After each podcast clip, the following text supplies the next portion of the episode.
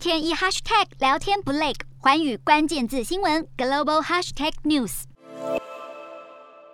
乌克兰西部大城利维夫的火车站月台，每天都能看到携家带眷的民众拿着家当，要离开被战火摧残的家园，前往欧洲国家。然而，在对侧月台前往乌克兰内陆的火车，尽管荒凉许多，却还是有民众在等待。有难民到邻国波兰，发现虽然暂时逃离战火，但带着孩子流离失所，很难继续生活，只好重返家园。另外，也有旅居海外的游子决定回家和家人一起面对最艰难的时刻。根据联合国统计，开战以来有三百万人逃离乌克兰，但并没有官方数据显示有多少人回国。不过，根据列车长的观察，除了返乡坚守家园的乌克兰人之外，还有不少自愿参战的外籍人士，以及运送救援物资的民众，在边境利维夫火车站暖流持续涌入。